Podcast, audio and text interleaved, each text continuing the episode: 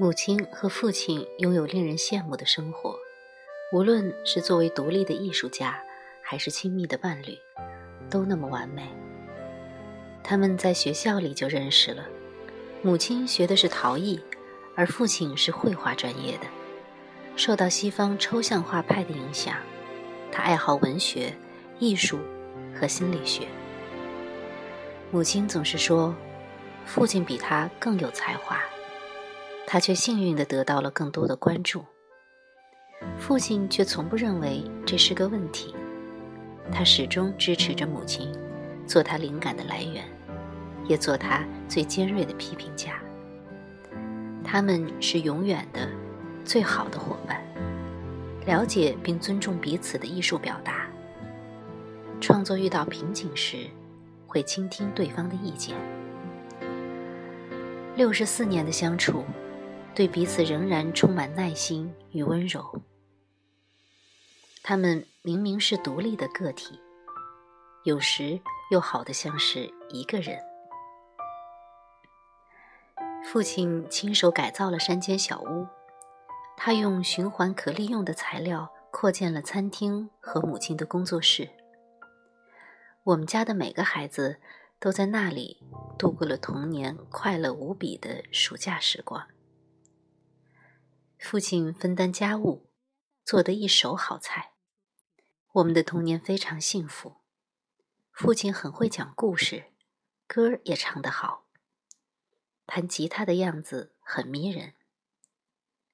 直到现在，我们一家人相聚的时候，仍然会兴致勃勃地讨论艺术、政治和人性的话题。结婚后的很多年。我都跟丈夫生活在苏格兰，直到孩子们都长大了，才又回到父母身边，跟他们一起工作。我很感恩现在的日子，每天都看得到他们，跟他们说话，让我觉得很幸福。父亲和母亲平时住在斯德哥尔摩，花园里有许多老苹果树，年年结果。他们爱用苹果做成的甜点。花园里还有一棵丁香树。丁香花开，我们就知道夏天来了。陶艺室和画室也在这里，这让住所有了复合的功能。对两个创作能力仍然十分蓬勃的艺术家而言，非常便捷。他们随时都可以创作和休息。另外，住所附近就有日用的商店，坐几站公交就能够到达市中心。晚年的生活节奏虽然缓慢，但他们始终很有活力和精神。每天早晨一起练习气功。母亲十年前就迷上了气功，她先是在一个机构里跟着一个中国老师学。再后来就买回来了一盘 video，让父亲也跟着学。母亲既喜欢园艺，对收纳也感兴趣，让自己的居住环境更加鸟语花香，会让她有幸福感。每天下午的三点是他们的咖啡时刻，在瑞典语里我们称之为“菲卡”。母亲烤的面包。味道很棒，他们也常常收到邻居和朋友亲手做的面包、蛋糕和饼干。专注的放松是菲卡生活的理念。瑞典人相信，专心的享用咖啡和点心，不让自己盲目的跟从匆忙的生活节奏，主动控制流动的时间，也是一种和内在的自己好好相处的方式。家对我们来说非常重要。我们刚给父亲过了九十岁生日，三个孩子都到齐了，九个孙子孙女也全到齐了。我的两个弟弟也都是艺术工作者，也生活在斯德哥尔摩。我们一家人在一起就很幸福。我送给父亲一个锻炼记忆的玩具。这对老顽童来说是一种挑战。但他很喜欢。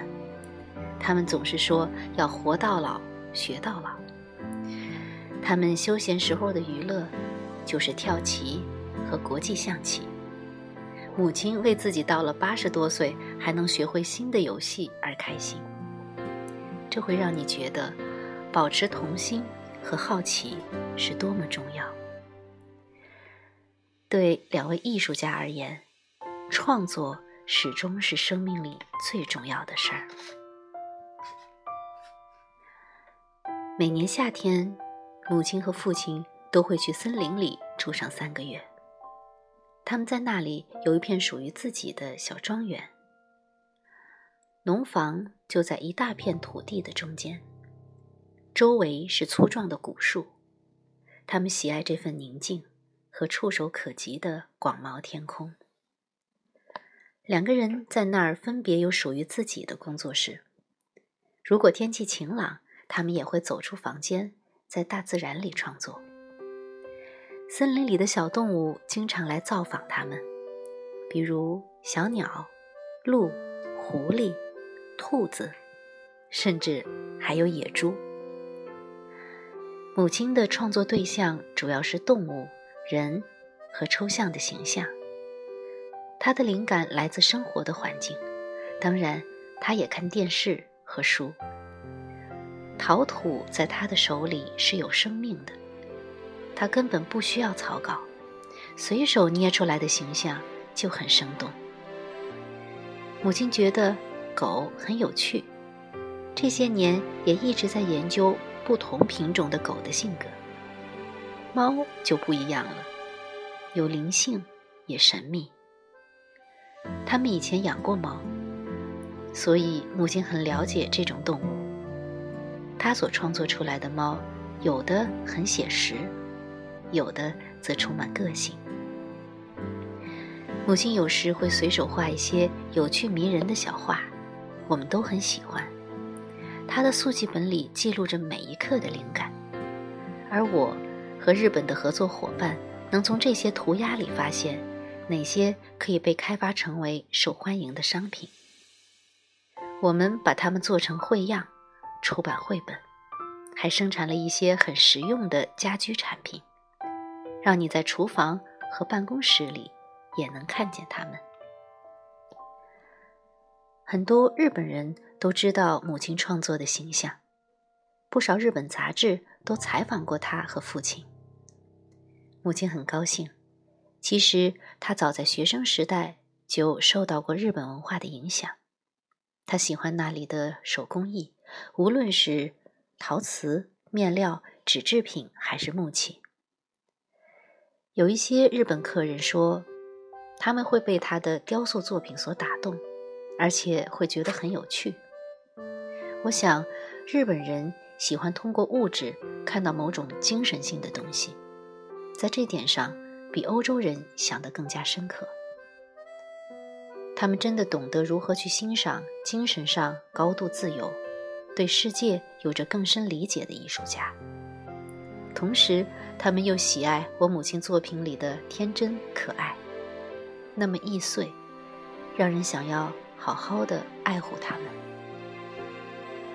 最近七年的时间，我的工作主要是和母亲合作，将她的手绘创作成平面图案，也帮她处理国际交流和商业合作。是的。